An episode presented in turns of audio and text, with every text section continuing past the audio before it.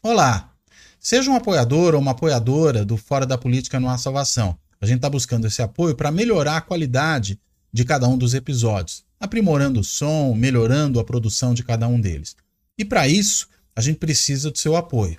Há duas formas de você dar esse apoio. Uma é se tornando um membro do Fora da Política Não Há Salvação no clube dos canais do YouTube. Basta ir lá na página inicial do Fora da Política Não Há Salvação no YouTube e se tornar membro. Tem ali o botãozinho que permite que você faça isso. É diferente do botão de inscrição no canal, que serve para você sempre ser avisado ou avisada de cada um dos novos episódios.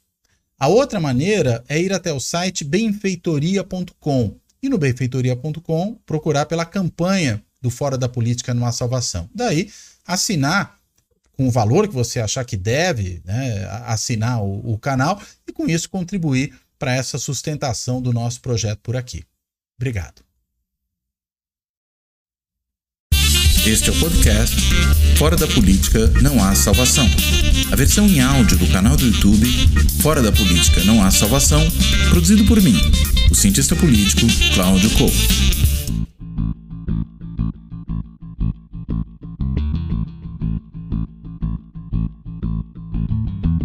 Olá!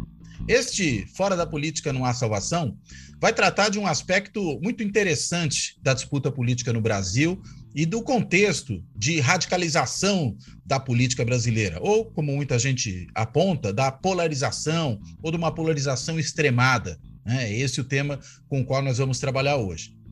E para isso, eu convidei um colega, um notável, talvez um dos maiores cientistas políticos brasileiros, que é o professor Marcos André Mello.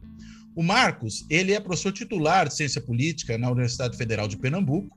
Ele já foi também professor visitante no MIT, na Universidade de Yale, né? e ele tem também uma coluna semanal na Folha de São Paulo que não falha, toda semana, faça chuva ou faça sol, seja Natal ou seja Dia das Mães, ela tá lá saindo na Folha nas segundas-feiras. E eu recomendo muitíssimo a leitura da coluna do Marcos, que é sempre muito refinada e muito interessante para compreender uma série de problemas da política, sempre trazendo uma, ah, uma visão muito ancorada aí na produção acadêmica sobre os temas com os quais o Marcos trabalha. E houve umas três colunas recentes, e há também algumas mais antigas, que o Marcos escreveu, sobre o que ele vem chamando, na verdade, a literatura mesmo a chama, e, e ele incorpora isso, de polarização afetiva. Ou seja, de um antagonismo político que se desenvolve na sociedade tendo muito mais a ver com afetos do que, digamos, com uma avaliação racional do desempenho do governo ou de preferências em torno de políticas públicas. Né? E eu vou querer hoje discutir com o Marcos exatamente isso. O que, que é essa polarização afetiva? Talvez até um ponto interessante da gente trabalhar um pouquinho mais à frente nessa conversa seja a questão dessa avaliação muito resiliente do Jair Bolsonaro, que consegue preservar ali se um terço aproximadamente de eleitores e de pessoas que aprovam o seu governo, a despeito de uma série de problemas do ponto de vista objetivo desse governo. Né? Quando a gente olha as diversas áreas, não dá para dizer que é exatamente um governo que tenha muitas realizações a apresentar. Diria até eu, muito pelo contrário. Né? A gente vive também um cenário econômico é, terrível, né? de desemprego, de alta inflacionária, de baixo nível de atividade econômica, enfim, uma série de problemas. Não obstante, Bolsonaro segue aí firme e forte para aquele um terço dos eleitores. Será que essa polarização afetiva ajuda a entender isso? Ou seja, os afetos dos eleitores bolsonaristas explica porque, ou dos simpatizantes bolsonaristas que acabam se convertendo em eleitores, explica porque eles estão tão presos ao Bolsonaro a despeito de de qualquer tipo de avaliação, de consideração objetiva do desempenho do governo? Será que é isso? Enfim, sem maiores delongas, eu quero primeiro aqui agradecer ao Marcos por topar essa conversa, é uma grande honra tê-lo aqui, dar as boas-vindas a ele. E começo com uma pergunta que está aí logo na abertura de uma dessas últimas colunas que ele escreveu sobre o tema. Eh, Marcos, eh, dá para dizer que hoje no Brasil uma boa parcela do eleitorado, não sei se toda ela, mas enfim, uma boa parcela do eleitorado ela leva muito mais em conta os seus afetos políticos do que propriamente uma avaliação objetiva de políticas públicas, ou mesmo suas preferências substantivas em termos de políticas públicas para considerar de quem gosta e de quem não gosta? Por favor. Cláudio, prazer enorme estar aqui com você. Ah, faz tempo que a gente não interage assim, então é, um, é, é, é de fato um prazer é, enorme aqui poder participar e fico lisonjeado com o convite aqui para a gente discutir esses temas e, e agradeço também, obviamente, a, a, generosa introdução que se deve à, à nossa longa amizade, já tem mais de 20 anos. Ah, bom, ah, o primeiro ponto, né, a polarização ah, que a gente está enfrentando, ela é fundamentalmente afetiva ou ela é uh, marcadamente ideológica ou programática? Né? Eu acho que ela é afetiva. E, e, essa é uma característica não só da polarização no Brasil, mas uh, também fora do Brasil. Tá certo? Então, nos Estados Unidos, uh, onde esse debate se iniciou, a gente teve pelo menos faz 10 anos que esse tema comparece aí na agenda da, das pesquisas nos Estados Unidos e no debate público mais amplo. Então, ah, se tentou quantificar né, e mensurar essas coisas, e, de fato, as evidências são bastante, é, digamos assim, robustas de que, de fato, o componente afetivo é, é o mais importante. Né? Como, é que você se como é que você chega a isso? Né? há várias métricas para você medir a polarização. Então, uma delas é o sentimento do eleitor em relação aos partidos. Então, é, né, nessa métrica, de 1 a 10, você é, é, o termômetro, né? Você diz o quão quente é o seu sentimento, né, no sentido de ter mais afeto, o quão frio você se sente em relação ao, ao, ao partido com o qual uh, você tem simpatia e, e uh, o partido rival. E a gente tem isso pelo menos uh, para desde a década final da década de 70, início da década de 80 até hoje. Então o que o que se observa é que o afeto em relação ao próprio partido, ou seja, quantos democratas, como os democratas se sentem em relação ao Partido Democrata, o eleitor democrata em relação ao Partido Democrata quase que não mantém alteração. Ele chega, inclusive, a declinar um pouco uh, mais recentemente. Enquanto o desafeto em relação ao partido rival, ele uh, sobe de uma maneira monotonicamente. Né? Nos últimos dez, é, na realidade, mais. É, Pode-se traçar isso a um período até anterior, desde o início do, do dos anos 2000 aí. Então, a, a polarização ela está ancorada numa rejeição do rival, porque você poderia ter até o fenômeno oposto, né? As pessoas gostam mais do seu partido e mantendo similares ou estáveis o seu desafeto em relação aos rivais, você crescentemente criaria uma polarização, mas o que, se, o, o que acontece é exatamente o contrário. Então, é, essa é uma das métricas aí em relação à polarização afetiva. Há várias métricas também que dizem respeito ao, ao que se chama distância social. Né? Então, é, é, é quão desconfortável você, você se sente uh, em relação a ter um parente, um filho, um colega de trabalho, um vizinho de um partido rival. Então, nos Estados Unidos, especificamente com relação a ter um filho ou filha uh, que case com alguém do partido rival, 4% se sentia desconfortável no início da década de 60. Isso pulou para 40% no período recente. Então, é um aumento de 10 vezes. Né? Quer dizer, quem é democrata não suportaria ter um filho ou filha tendo como companheiro alguém do republicano e vice-versa. Há pesquisas que mostram que uma coisa é mais acentuada no partido, no grupo, né? e, e, e outro, e, e, por aí vai. Fora uh, vários outros domínios né, que mostram que o partidarismo, é, que a polarização afetiva, ela importa muito e, e ela transborda para outros domínios não políticos. Né? Aquele estudo do Sunstein sobre que se chama Você iria para um médico republicano, Would you go to a Republican doctor? É, sinaliza bem isso. Né? As pessoas que são democratas, se identificam muito com o Partido Democratas, eles desconfiam, inclusive, da competência técnica de, de um médico do partido oposto. Né? Isso, é, isso é obtido através de estudos experimentais, com centenas de, de, de, ah, de atores né, participantes do, do, experimento. Então, assim, vários domínios da vida são afetados pela, pela, pela polarização. E isso se dá via é, é, essa, essa rota das emoções. Né? A rota das emoções é que é, é que predomina. Aqui no Brasil, a gente teve, na semana passada, uma, um, um, foi noticiado aí que um motorista do Uber se negou, a, eu acho que ia levar um petista ou um bolsonarista. Agora eu já não, não lembro a, é, do que se tratava exatamente. Mas Quem era o petista, quem era o bolsonarista, né? Se era o motorista ou se era o passageiro? É, é boa, boa pergunta. É. Porque exatamente é esse o ponto, né? E ele se negou. Então, ah, isso é uma manifestação clara da, da, polarização afetiva entre nós.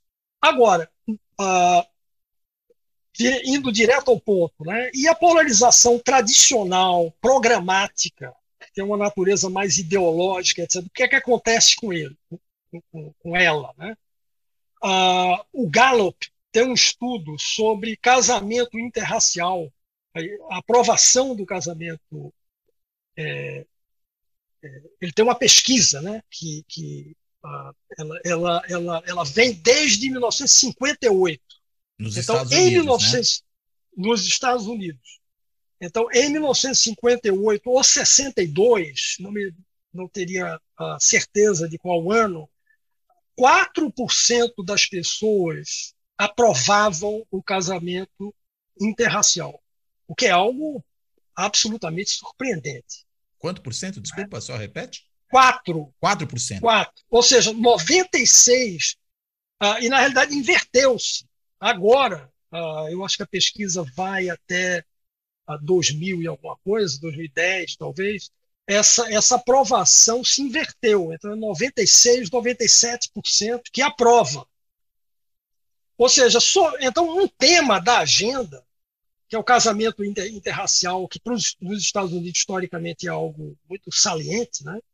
Ah, Existem também dados muito parecidos com relação ao casamento homoafetivo, ao, ao homossexualismo, esse tipo de coisa, ah, que você tem séries históricas e mostra que coisas que eram muito polarizadas no passado, é, hoje em dia elas são residualmente resistida por uma microminoria. Né? Então, que ela pode fazer muito barulho, mas assim esse é um ponto importante. A polarização, é, ela, ela é, se manifesta ou você captura ela não é pela estridência ou a contundência, né, a cacofonia, é pela oposição. Então é quando 50% pensa de um jeito, 50% pensa do outro. Né? Então você tem um máximo de de divergência, porque se é 97 contra 3%, praticamente não há, você tem eh, um consenso ah, não é, populado por micro ah, grupos que, que se opõem ah, intensamente. Então, essa é outra coisa. Então, é, é, esse é o ponto, né? A, a, divergência programática, e aí tem pesquisa também que mostra que, em relação a temas como combate à pobreza, é, política de assistência social nos Estados Unidos, né? A previdência social, a, e tudo isso, as perguntas se referem àquele contexto dos programas americanos do tipo uh, é, Aid for, for Mothers with Dependent uh, Children e coisa desse tipo, que equivale um pouco a um programa de transferência de renda, é, eles, eles mostram que se alterou pouco o que é que os, os, uh, os respondentes né, pensam a respeito. Quer dizer, a grande mudança se dá na esfera da animosidade. Esse é o ponto. Agora, aqui no Brasil, né, você está falando muito desses estudos americanos, eu estou pensando num estudo, curiosamente feito por um americano e um brasileiro, que é aquele do David Samuels com o, o César Zucco, sobre o antipetismo como, em boa medida, um organizador do, das escolhas eleitorais no Brasil. Né? Uh, e mesmo agora, né, nessa eleição muito polarizada entre Lula e Bolsonaro, a gente vê também uh, uma, pelo menos tem uma percepção, é isso que em boa medida parece vir dos dados, que você tem basicamente essa bipolarização se fortalecendo, porque você tem uma, uma, uma rejeição muito forte a Lula de um lado e uma rejeição ao, e ao Lula e ao PT, eu acho que a gente poderia colocar as duas coisas juntas, e ao bolsonarismo de outro. Né? É, como é que você vê, no caso brasileiro, isso, e inclusive essa questão de que ao longo de vários anos, né, até o, o surgimento do Bolsonaro, o antipetismo organizava, mas agora parece que a gente tem uma outra coisa aí que pode ajudar a organizar. Né? Sim, claramente o, bolsonarismo passa a ser o outro polo que organiza essa, essa polarização. Né? É, é, essa distinção que a gente fez entre afetivo e programático, ela é super importante pelo seguinte: a, a, a polarização pode ser muito intensa a despeito de não haver divergência programática muito relevante. Então, esse é um ponto é, que precisa ser destacado. Né? Uh, e, e, até tem coisas absolutamente surpreendentes. Há um, um, um americano e um, e um, italiano, né, da Universidade de North Carolina, eu acho que ele é, e, e, o italiano, que eles, eles têm mapeado uh, deputados uh, gays, eh, deputados e deputadas, né, nos partidos de direita e extrema-direita.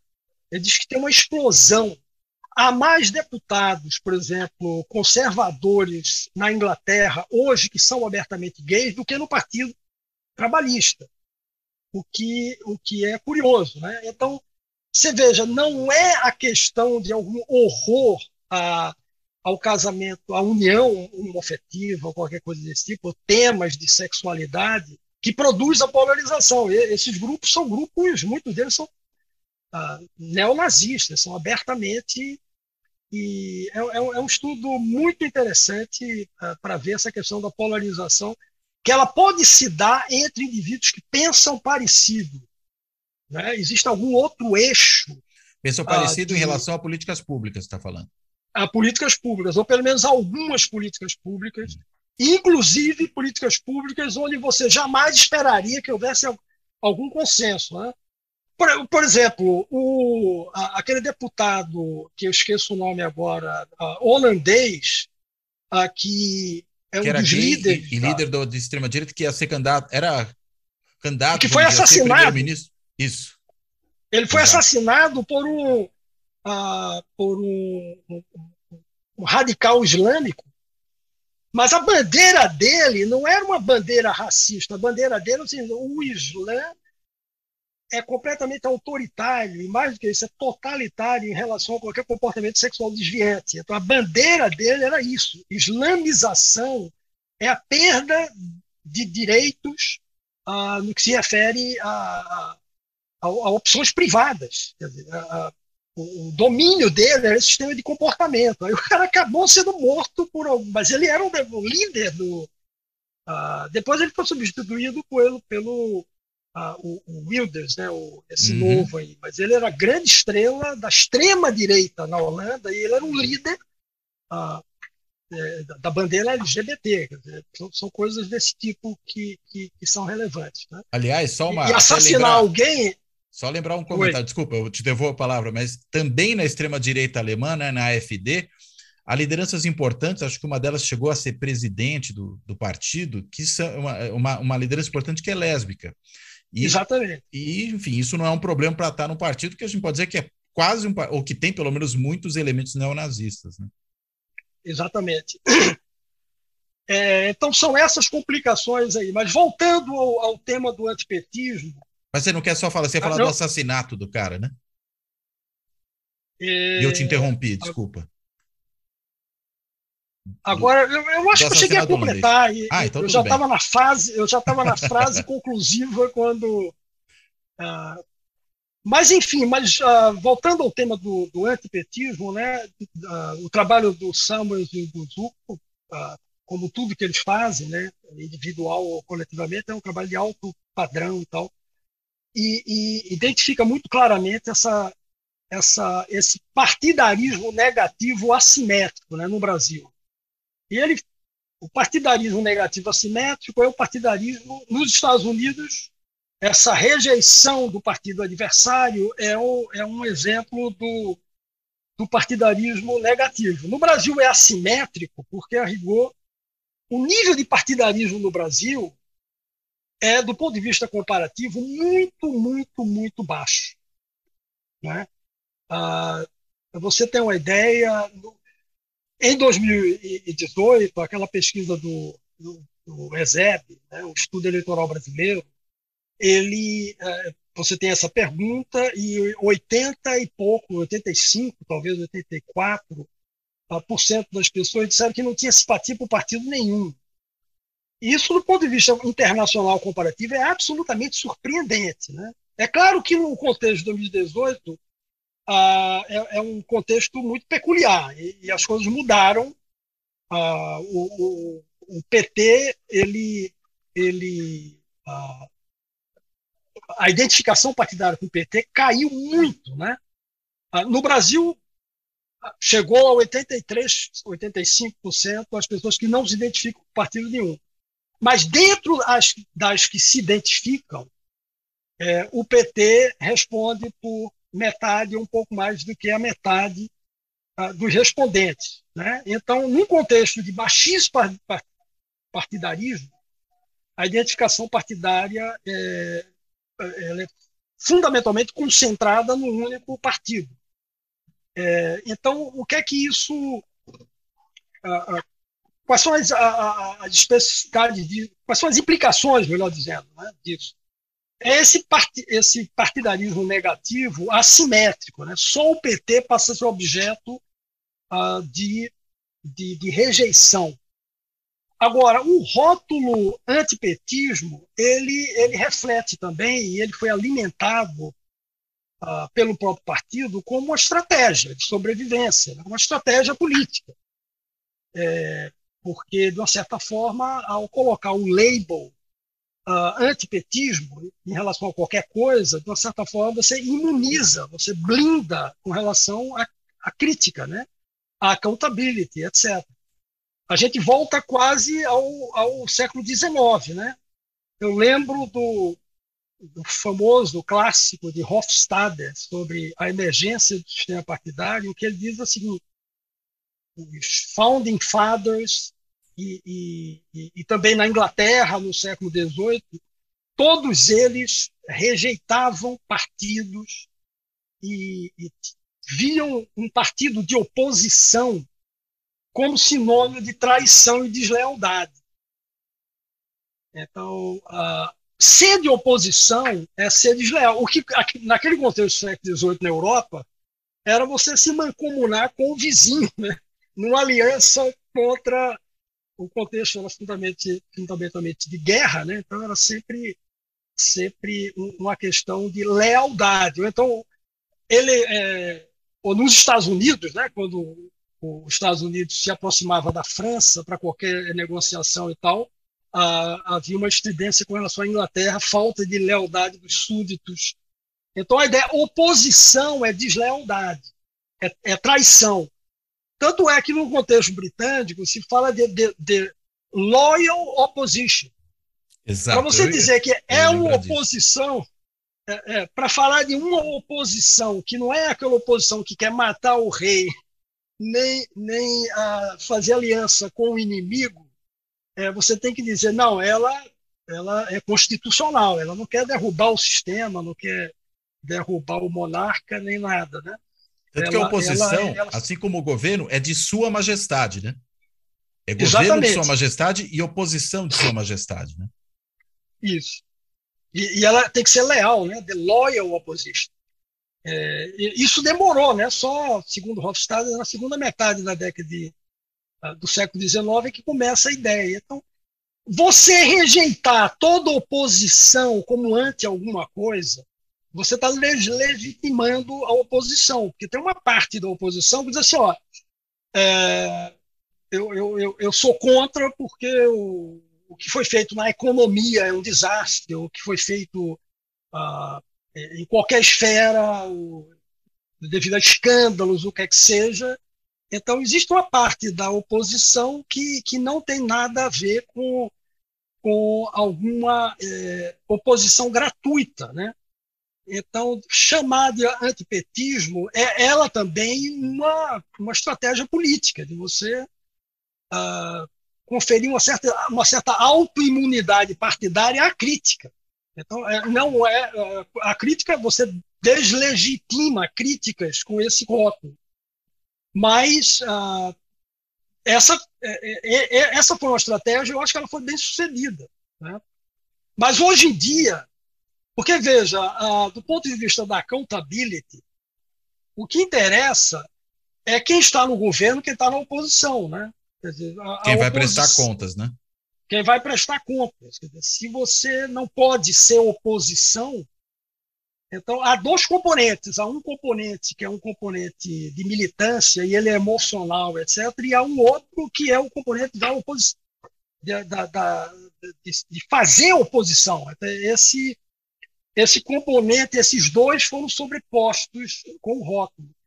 Agora, quando houve mudança, alternância de poder, então o que a gente tem é um, é, a coisa ficou agora bipolar. Você tem não só o antipetismo, mas o antibolsonarismo muito forte na, na sociedade brasileira.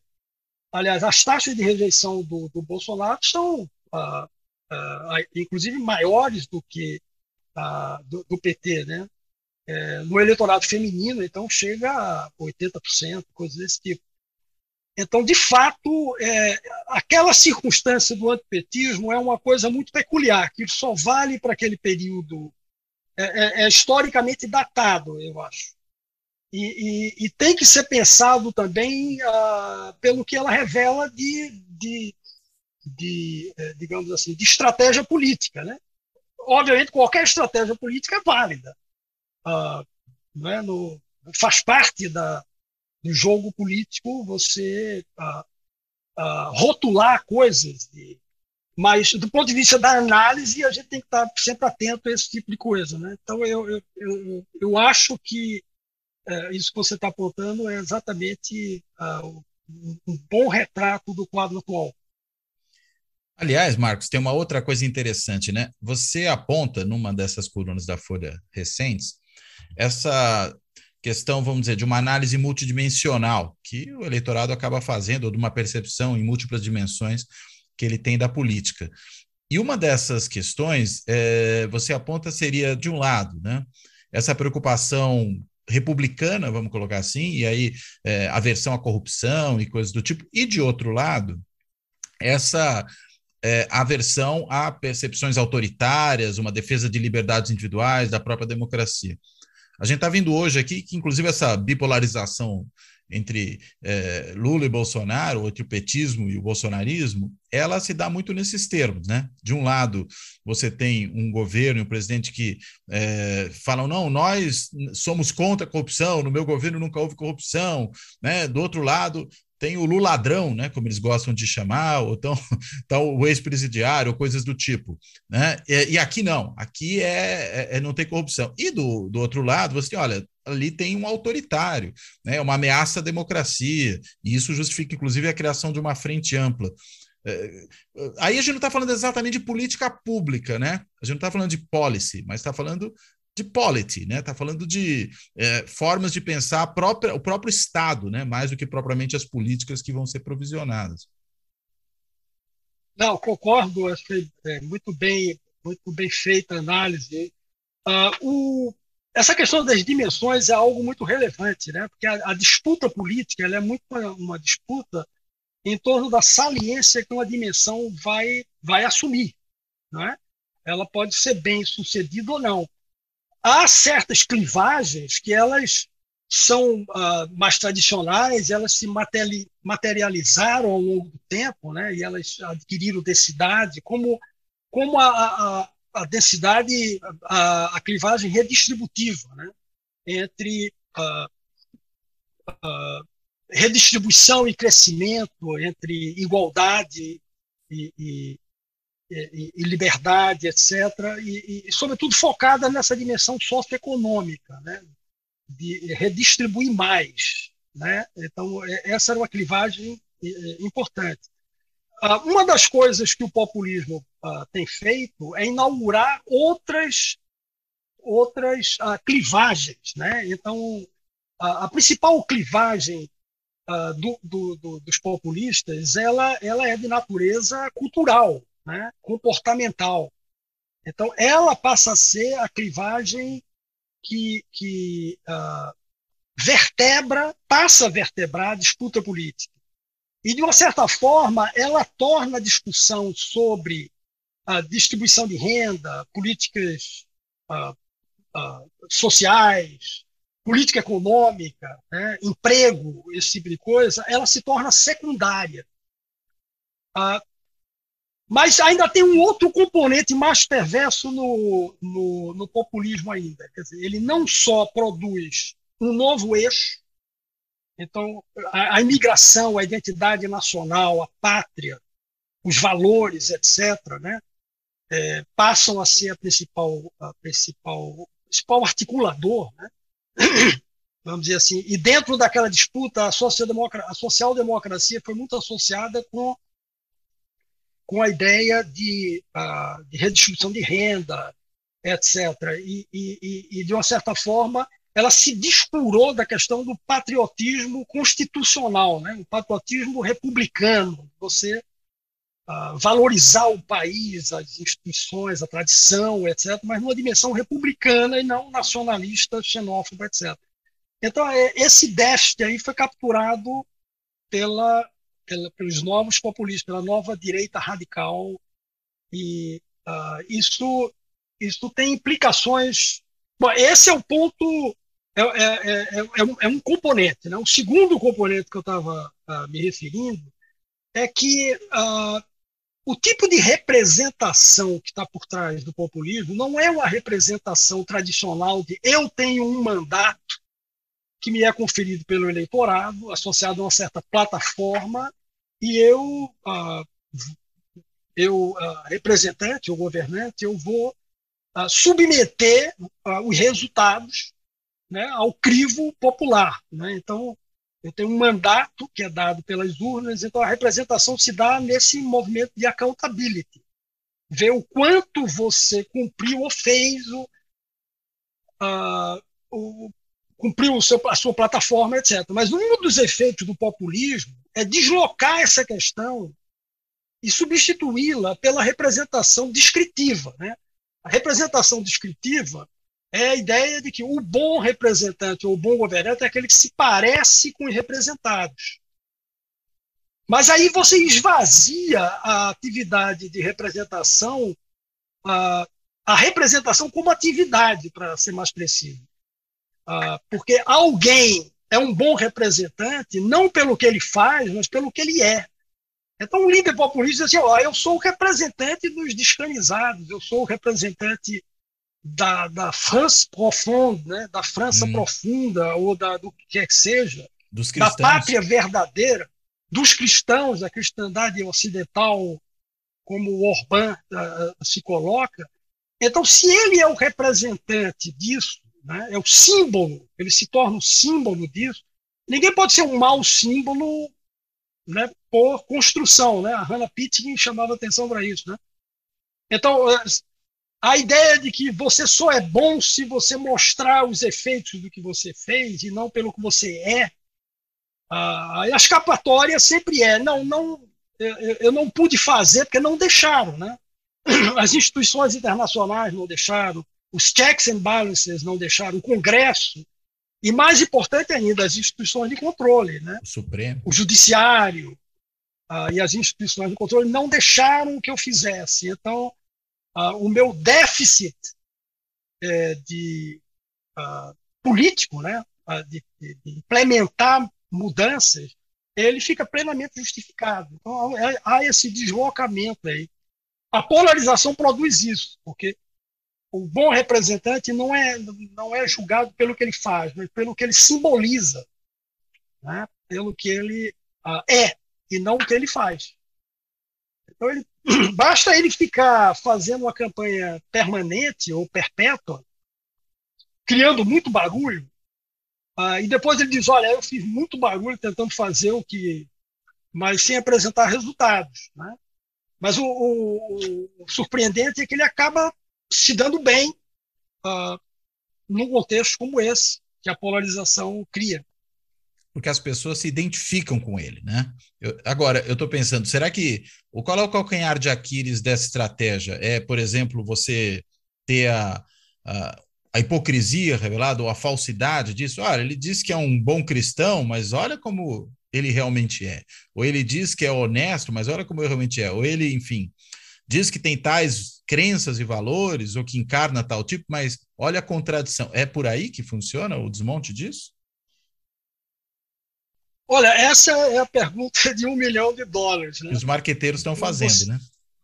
É, é, é, essa é a discussão uh, mais, mais, mais relevante mesmo.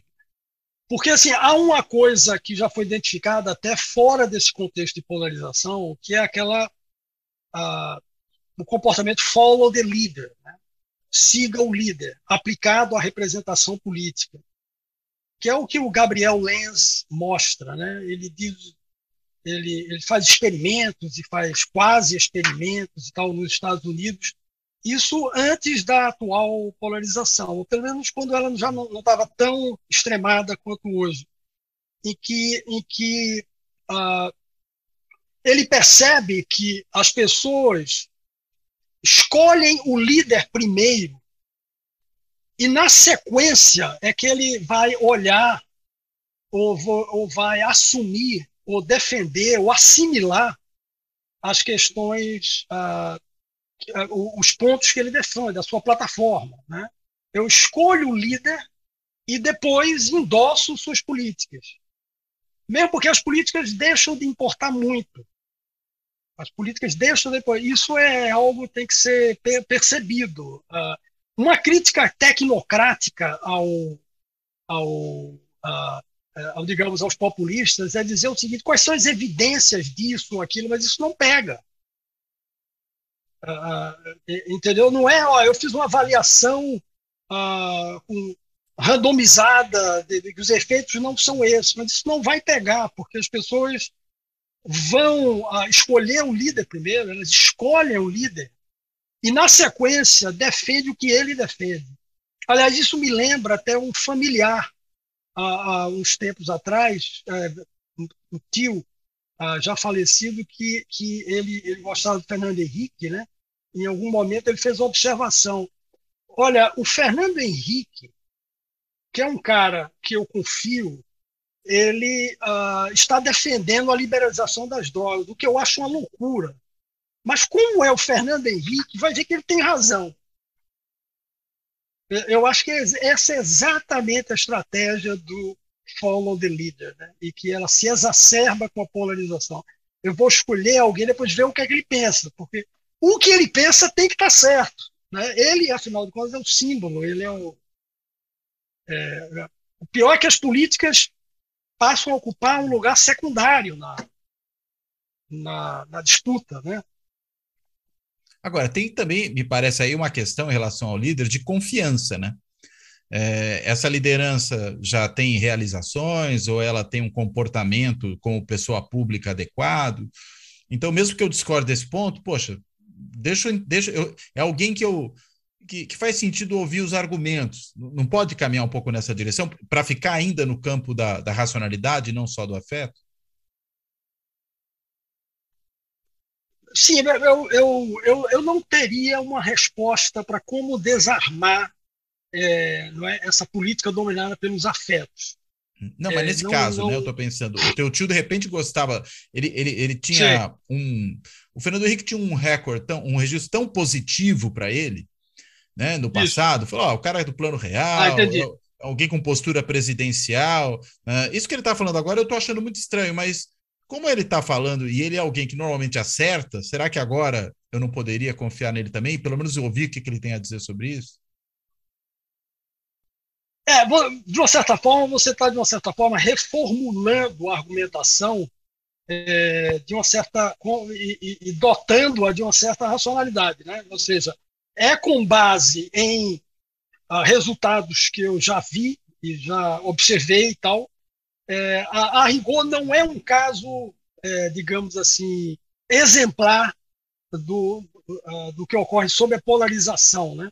Porque muitos desses líderes uh, que estão nessa situação agora, eles, eles não têm experiência nenhuma, eles são outsiders, então eles não têm um recorde, né? nem as pessoas uh, vão, vão julgá-lo por essa, por essa trajetória, por essa folha corrida, né? ou, ou folha de resultados obtidos. Né?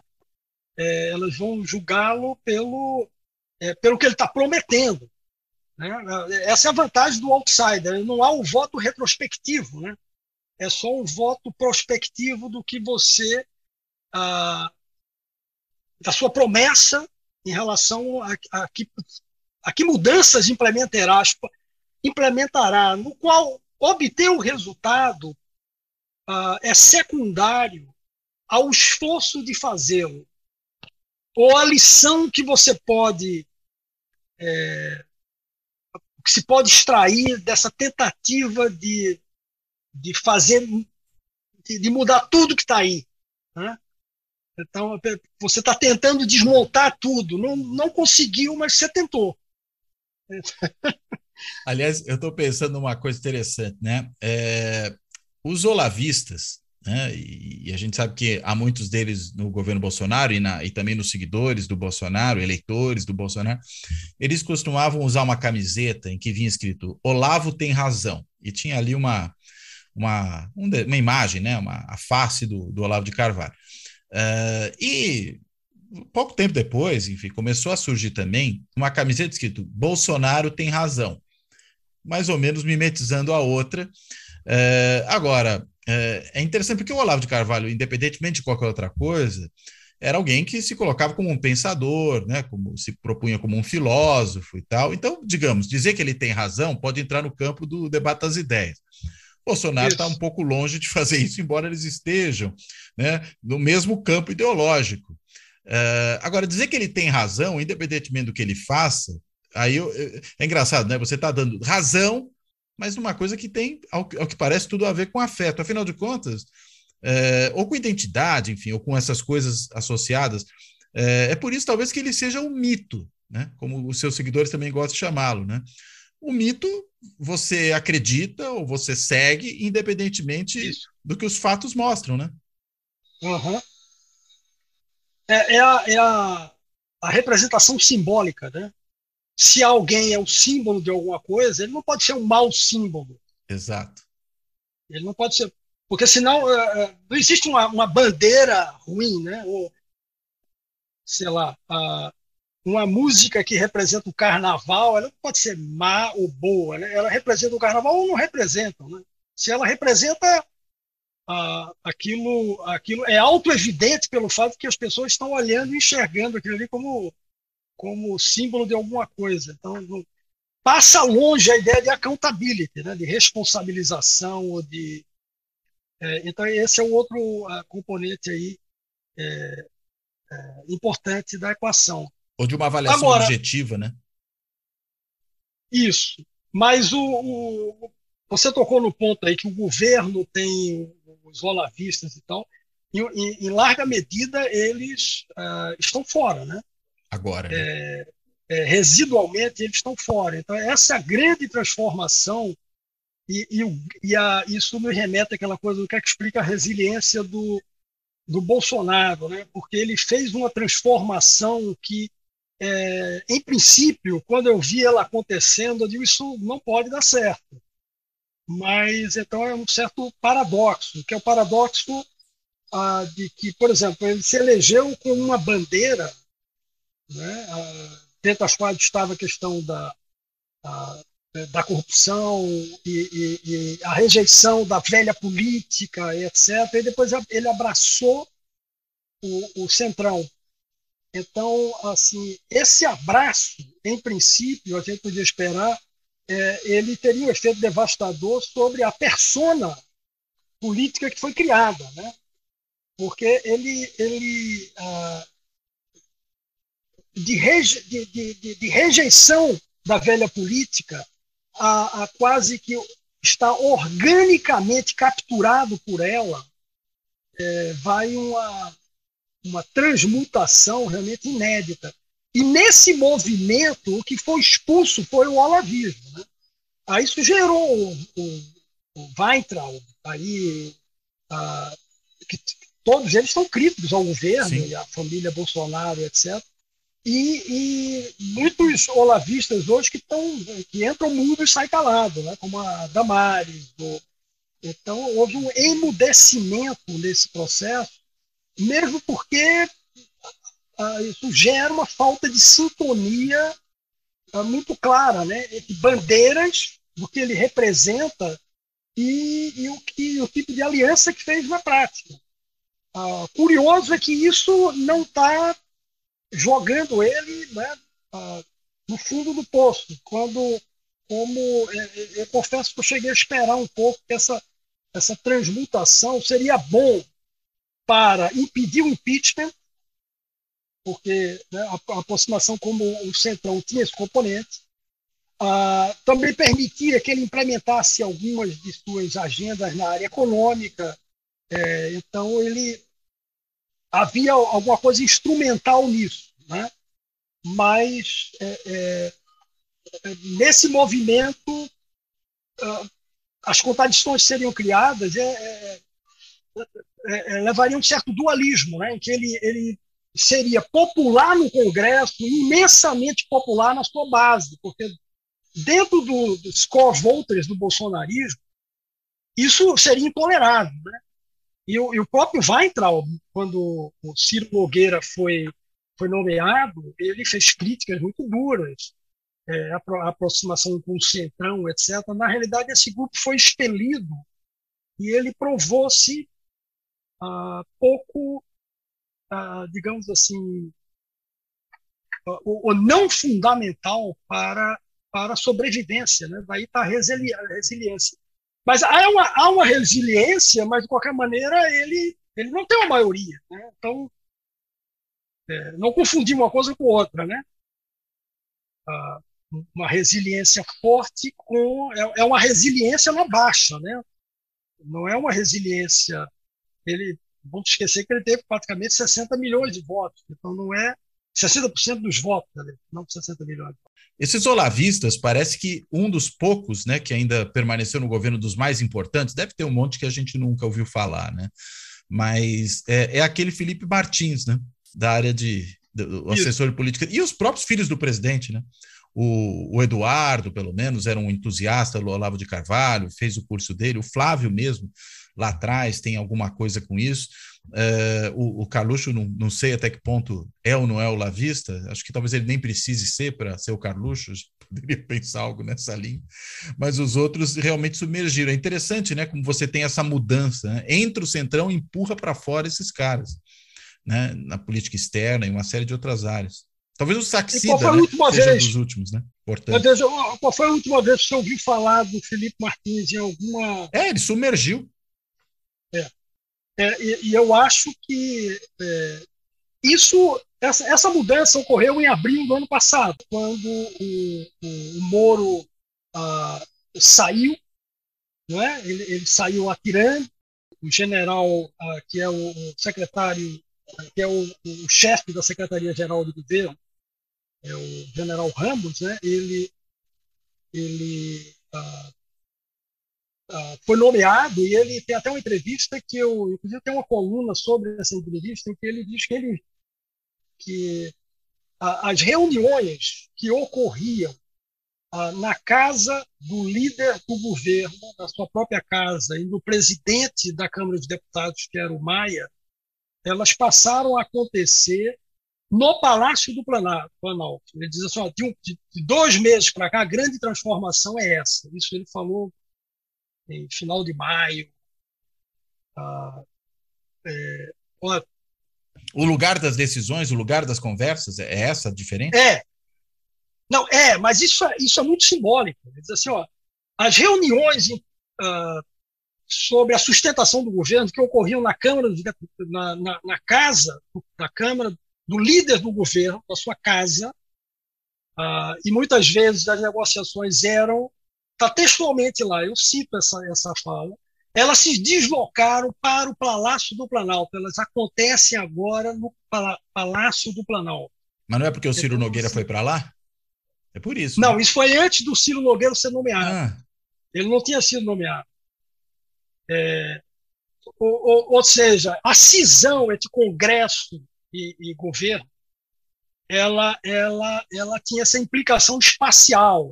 Essa metáfora eu acho que é muito rica, entendeu? E quando eles ah, acederam em nomear muita gente, entregaram ao Centrão ah, muitas, muitas posições e tal, é, então o que, o que ocorreu foi que ah, o, o Centrão entrou no governo. Isso, isso é, o, digamos assim, a metáfora espacial para essa entrada no governo. É, é, eu acho que ela é muito, muito expressiva, porque ele detalha, ele fala, inclusive, que o Ciro Nogueira não tinha sido nomeado, mas o Ciro Nogueira nomeou na época, e, ele, e, e, e o, o, general Ramos ele diz explicitamente: nós estamos é, entregando a nomeação do chefe do Fundo Nacional de Educação, uh, que é um fundo de 20 bilhões, ou coisa parecida, é, a, a, a indicação do nome, né? ao Ciro Nogueira, porque ele é o líder do partido que tem acho que na ocasião tinha 43 uh, deputados deputados do Congresso Nacional. É isso, é isso que ele falou, na mesma entrevista. E foi a época então, que ele então nomeou a Flávia Arruda, né? Ele indicou a Flávia Arruda foi, nesse período. Foi. Então, a, digamos assim, é, é, esse movimento que a gente está dizendo, que os olavetes caem fora e entra, ele, ele uh, ele é historicamente determinado aí. Né? São nesses dois meses que se dá uma grande transformação e, e, não é uma análise externa, é a própria testemunha do, do, do general dizendo por que ele entregou ao, ao ele diz assim, ele pergunta ao, ao próprio repórter, por que você é, você acha que nós estamos dando para o Ciro Nogueira porque ele é o líder do PL, é basicamente isso. Sim. Ele é o presidente do, do PP, PL. né? Do PP. A Flávia Arruda era do, do PL, PP. mas eles se entendiam, Desculpa. né? Sim, não, eu troquei PL por PP. Não, é porque a Flávia Arruda é do PL. Né? Embora ela tenha sido também apoiada pelo Ciro Nogueira quando ela vai para o governo. Né? Ela era, de certa maneira, uma representante do Centrão de maneira mais, mais geral, né? Tá, mas curioso é que nesse momento aí, durante seis meses, ah, tudo girava em torno do PP, se você se lembrar bem. Isso foi antes do, do Bolsonaro entrar no PL e, e ter essa. A, com a janela partidária agora, que o governo assumiu um pouco a identidade partidária uh, do PL, mas uh, de, de júri, digamos assim, né? quando de fato o que todas as discussões geravam em torno do PP. O PP é que era o grande esse grande movimento que ele entrou e sai pelos fundos do Olavinho. Agora, é interessante, né? Você falou que talvez esse movimento pudesse desgastar, né? Mas eu estou aqui é. pensando: é. se a adesão ao Bolsonaro é afetiva, dane-se o centrão. Né? Quer dizer, dane-se o discurso lá de trás contra a velha política. Dane-se a cantoria né, do general Heleno, que falou lá na, no ato de comemoração da vitória eleitoral que se gritar pegar centrão, não fica um, meu irmão. É, tudo isso. isso. não importa mais. O conteúdo, mesmo que seja um conteúdo não propriamente de uma agenda de políticas públicas, mas seja um conteúdo relacionado à dimensão republicana, que era uma. Até isso cai fora, né? É pura e simplesmente, eu sou parte desse negócio, ou, ou não é por aí? É, eu a acho torcida. que uma explicação seria nessa linha. É, eu acho que uma explicação seria nessa linha. A outra explicação é que isso é, produziu uma defecção. Produziu uma defecção e que ela é, não tem impacto tão grande quanto se esperava é, no eleitorado como um todo. Né? Tem, tem um, algum impacto. E, em última instância, esse eleitorado, ah, vamos dizer assim, olavista, ele, ele vai acabar voltando no, no do Bolsonaro, é, de mau grado, ou até por voto útil. Então, tem pouca repercussão ah, em termos da disputa eleitoral. Né? Ah, ou você acha que alguém que vai votar no Weintraub vai, vai eleger, vai votar em quem para? Qual é o voto presidencial dessa, ah, sim, desse eleitor, eleitor? Então, a, a, ao fim e ao cabo, não produz muito impacto. Então, são as duas coisas combinadas. Né? É, mas que há, que há uma defecção, inclusive ela é parecida e ela é estruturalmente você pode manter uma, uma certa analogia com o que ocorreu com o PSOL em 2002, 2003, na realidade, né? dezembro de 2003. A saída dos quando puros. A saída dos puros. Então, é, o, o Entraub, é, o Salles e outros chamavam de, puro, de puros. É, não, puros dentro, da, dentro, da, dentro daquela lógica, né? Os que se dizem, não, nós somos mais fiéis a, ao nosso ideário do que vocês que ficaram aí. Exatamente. Então, há, há uma certa. Esse é um, é um processo dizer assim, universal. Isso não há nenhuma especificidade brasileira nisso. Né? Todos os partidos que têm é, facções internas, etc., eles acabam em algum momento. É, isso é muito mais comum na, na, na, esquerda do que na direita. Né? Até o Maurice do VG ele criou aquele termo sinistrismo. Isso. Sinistrismo é a cissiparidade de partidos grandes de esquerda em filhotes mais puros à esquerda. É, porque Ele batizou de sinitrismo. Eu falei isso, eu falei dos puros porque eu lembrei de uma história, uma experiência que eu tive como você falou do seu tio, eu vou contar uma história relativamente pessoal agora também. De um aluno que eu tinha na, na PUC há muitos anos atrás, né, que ele era de um grupo de extrema esquerda, a Liga Estratégia Revolucionária da Quarta Internacional. LERKEI era a sigla do grupo.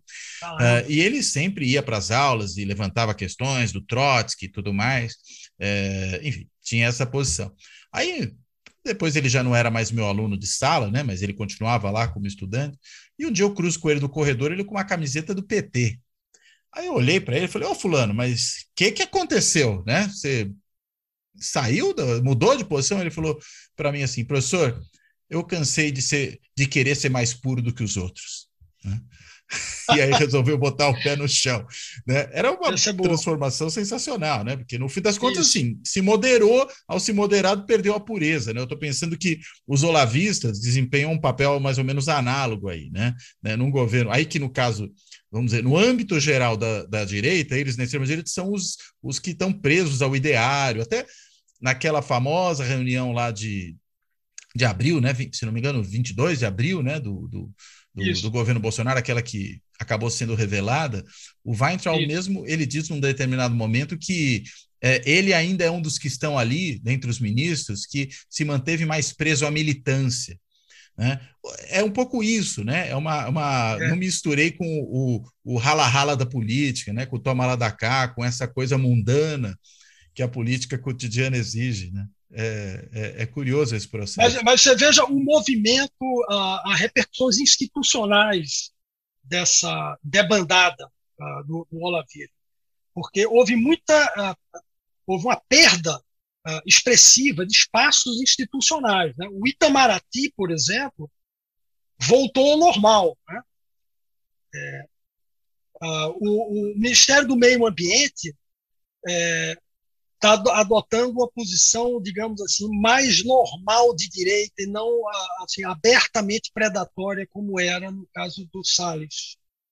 É, a, é, então, a, a, a, perda de espaços institucionais é muito expressiva. O Ministério da Educação, ele, ele enfim, ele degenerou num, num arranjo de aquele tipo de arranjo assim que você faz negociata com, com a secretária de educação do, né, lá dos, dos, dos grotões, é, em torno de, de, de, um punhado de moedas.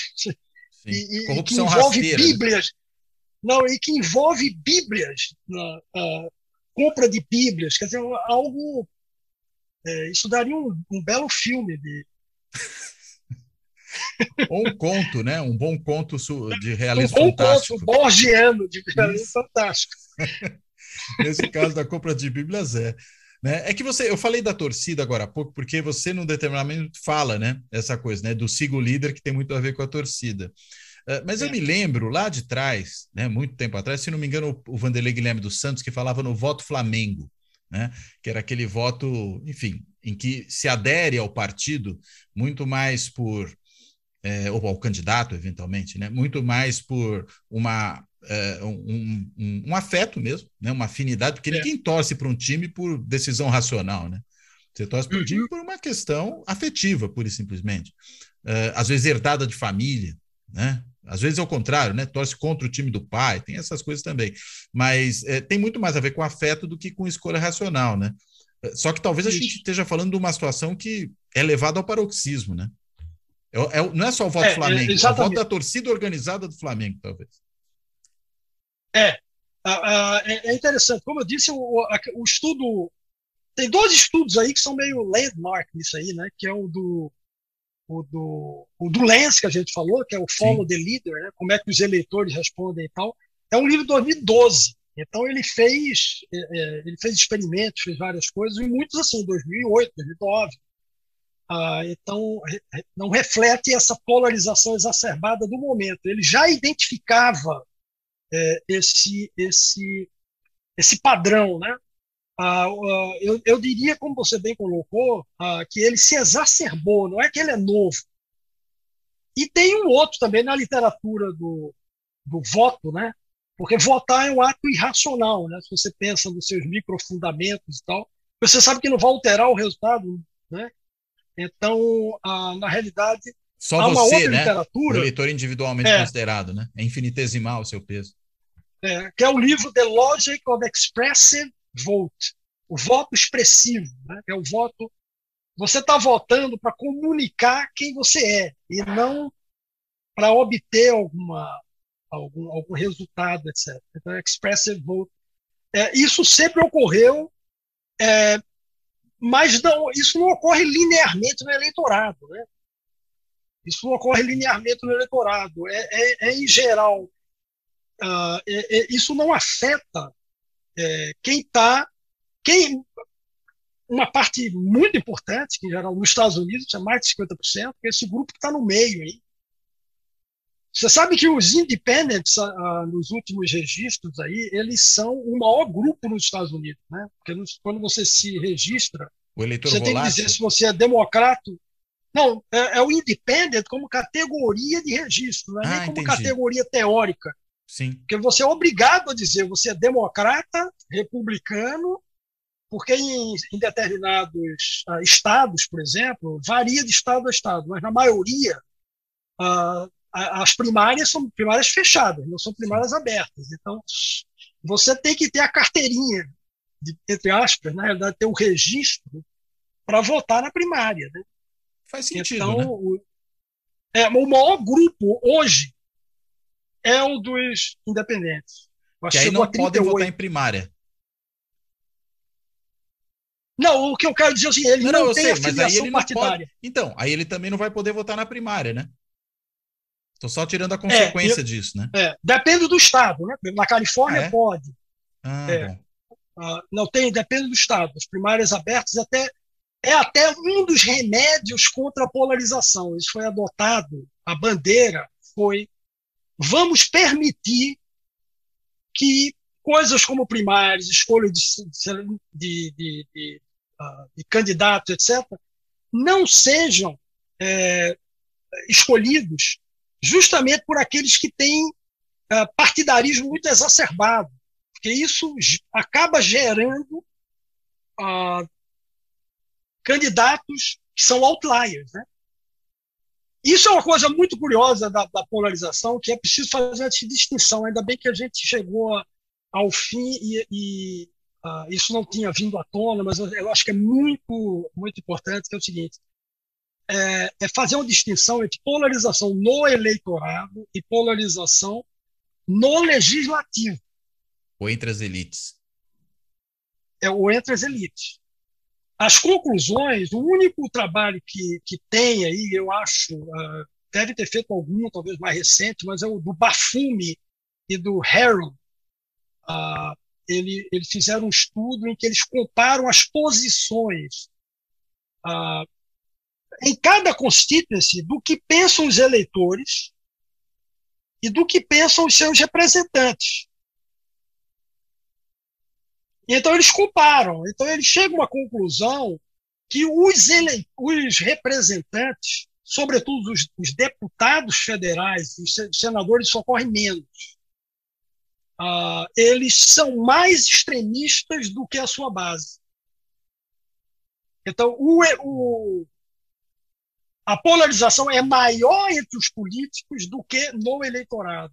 O eleitorado é, em larga medida, indiferente a muitas questões que são objeto de grande disputa na elite política, que está muito polarizado. E ele faz Estado por Estado. Então, é, os estados onde você tem um, um caso, assim, o caso que mais, nesse estudo dele, chama atenção é o caso da Califórnia, que tem dois senadores democratas numa escala de 1 a 10, eles ocupam o ponto 2, se não me falha a memória. Ah, o eleitor mediano está no meio aqui, ah, e o, o ah, não tem representante, não tem senador republicano. Então, na realidade, você tem uma situação em que o, o representante está muito mais à esquerda do que o eleitor. Então, ele. Ah, mas deve ter outros estudos sobre isso, mas isso é justificado, inclusive, ou explicado uh, numa discussão muito legal que o Fiorina e a Francis Lee uh, tiveram com uh, outros autores, né? Que é, o que é que causa polarização? E o Fiorina diz, e a Francis Lee também, ele diz assim: isso ocorre exclusivamente na elite, não ocorre no eleitorado. Esse é um argumento dele. Então ele usa dados como esse e eles, eles mostram o seguinte: durante entre 1933 e 1983, são 50 anos, uh, o Congresso foi dominado pelos democratas. Só em 1995, o presidente da Câmara dos Deputados foi um republicano, foi o Newt uh, Gingrich. Isso, o do impeachment do, em 95. do, do, do é, Clinton. A né? primeira, exatamente, a primeira vez em 50 anos. Ou seja, dois terços do, do período que vai da década de 30 até meados da, da década de 80, os democratas controlavam o Congresso. Então, então uh, ou pelo menos a Câmara. Isso que você né? não. Aí por isso a Câmara, a Câmara. Não houve algum, um, um outro ano, 49, 50, Eisenhower, é, quando foi presidente. Então, houve algum momento ali, um ou dois anos, mas quase 70% do período da Câmara dos Deputados era, era democrata. É, aí o que é que isso acarretava? Não existia uma polarização muito grande.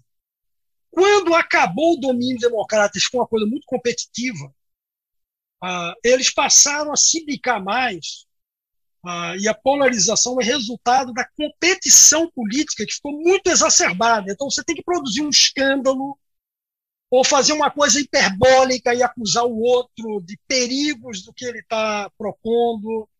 Ah, a, a, barganha ficou muito difícil, porque bastava um voto para perder e ganhar. No, no...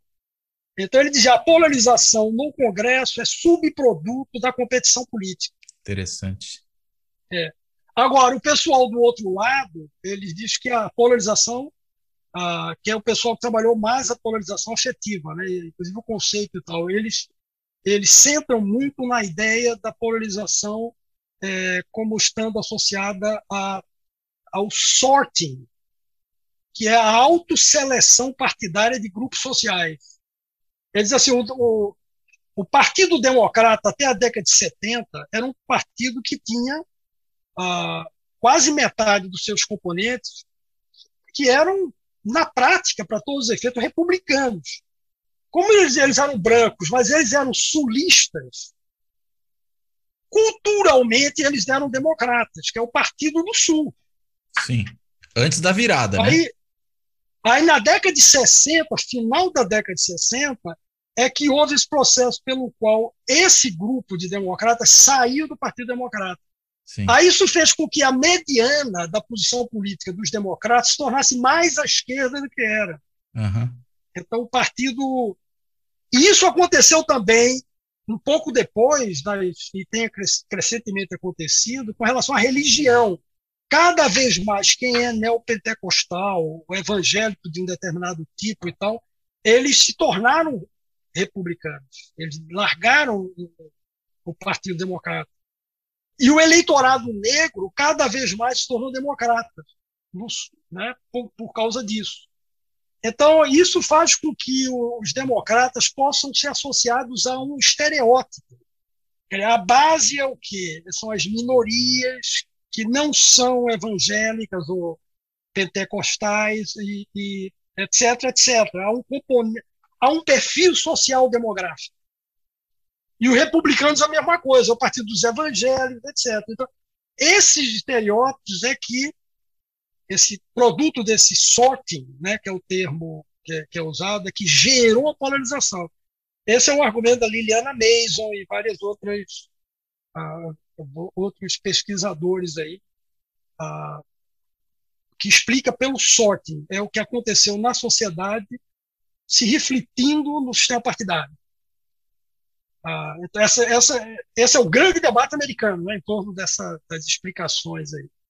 Agora, é, eu mencionei uma coisa ali atrás, quando você falou dos independentes, e você me, corrigiu, que era a questão do registro formal do eleitor.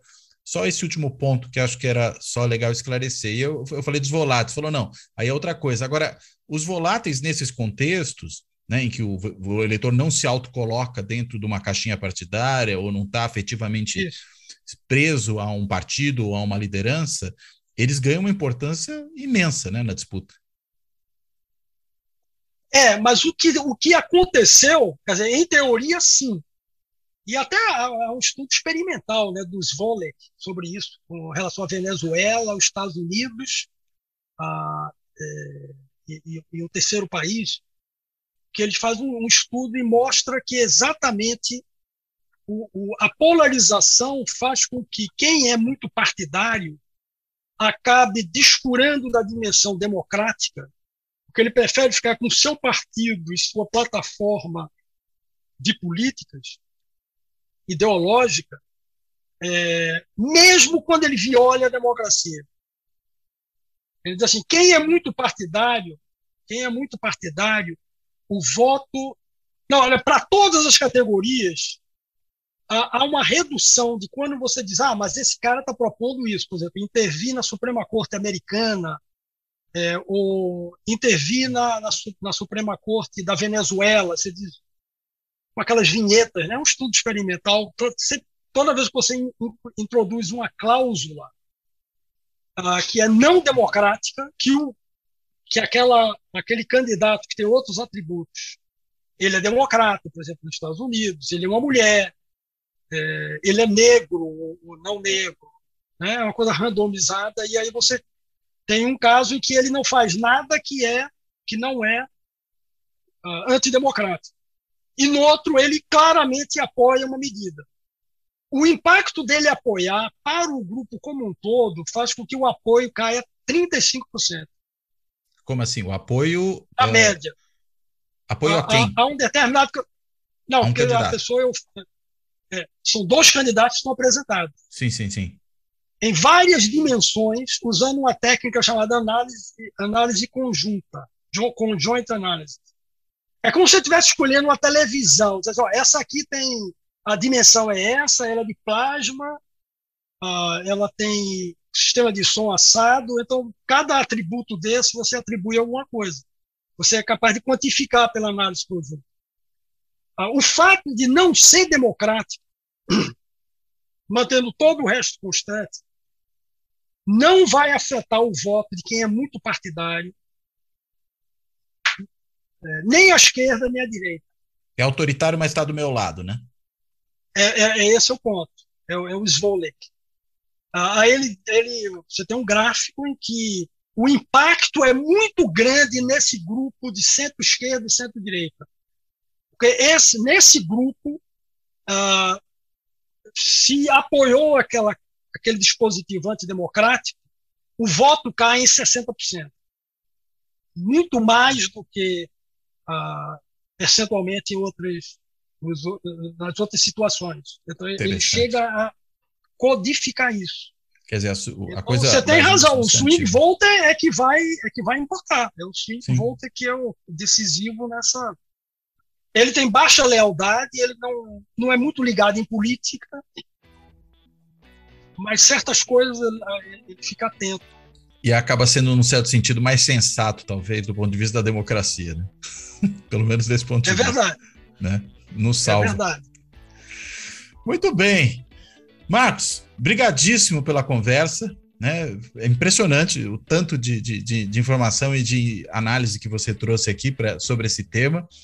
Uh, e aí eu já te devolvo a, a, a palavra aí para você fazer a amarração final. Se porventura ainda tem alguma coisa que você acha importante resgatar ou, ou lembrar que a gente possa não ter passado por ela, por favor, deixo a palavra com você. Olha, eu acho que não há, não há nada a acrescentar, seria mais talvez digerir algumas coisas, algumas coisas ficam um pouco opacas quando quando ah, você solta só as informações e conclusões, ah, mas é, é, eu acho que a gente cobriu aí muita coisa desse debate sobre polarização e, e no Brasil e fora dele, né? Então eu agradeço a oportunidade, ah, adorei o papo, de qualquer maneira. Muito bom. Bem, então Quero agradecer ao Marcos, reforçar esse agradecimento. Uh, e como eu faço sempre aqui no final dos episódios, eu quero também agradecer a todo mundo que nos acompanha no canal do YouTube, que nos segue nos podcasts. Quando eu falo podcast, porque tem várias plataformas. Para quem também tem acompanhado o blog do Fora da Política Não Há Salvação no site da Carta Capital. Uh, e, claro, mais ainda agradeço também a todo mundo que, além de acompanhar o o, o, canal e, e, o podcast também tem contribuído aí para ele pelas várias formas de contribuição, seja no Clube dos Canais do YouTube, seja no site benfeitoria.com, seja, enfim, pelo Pix, do jeito que for. Então, de tudo isso, eu encerro aqui. Até a próxima.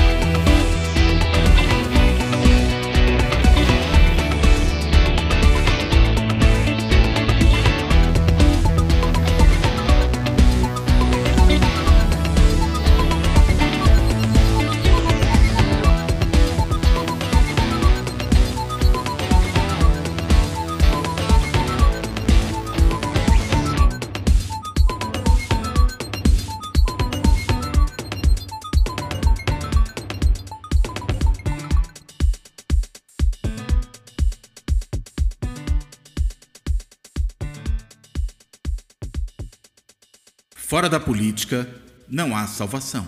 Um podcast para discutir política. Também disponível no canal do YouTube.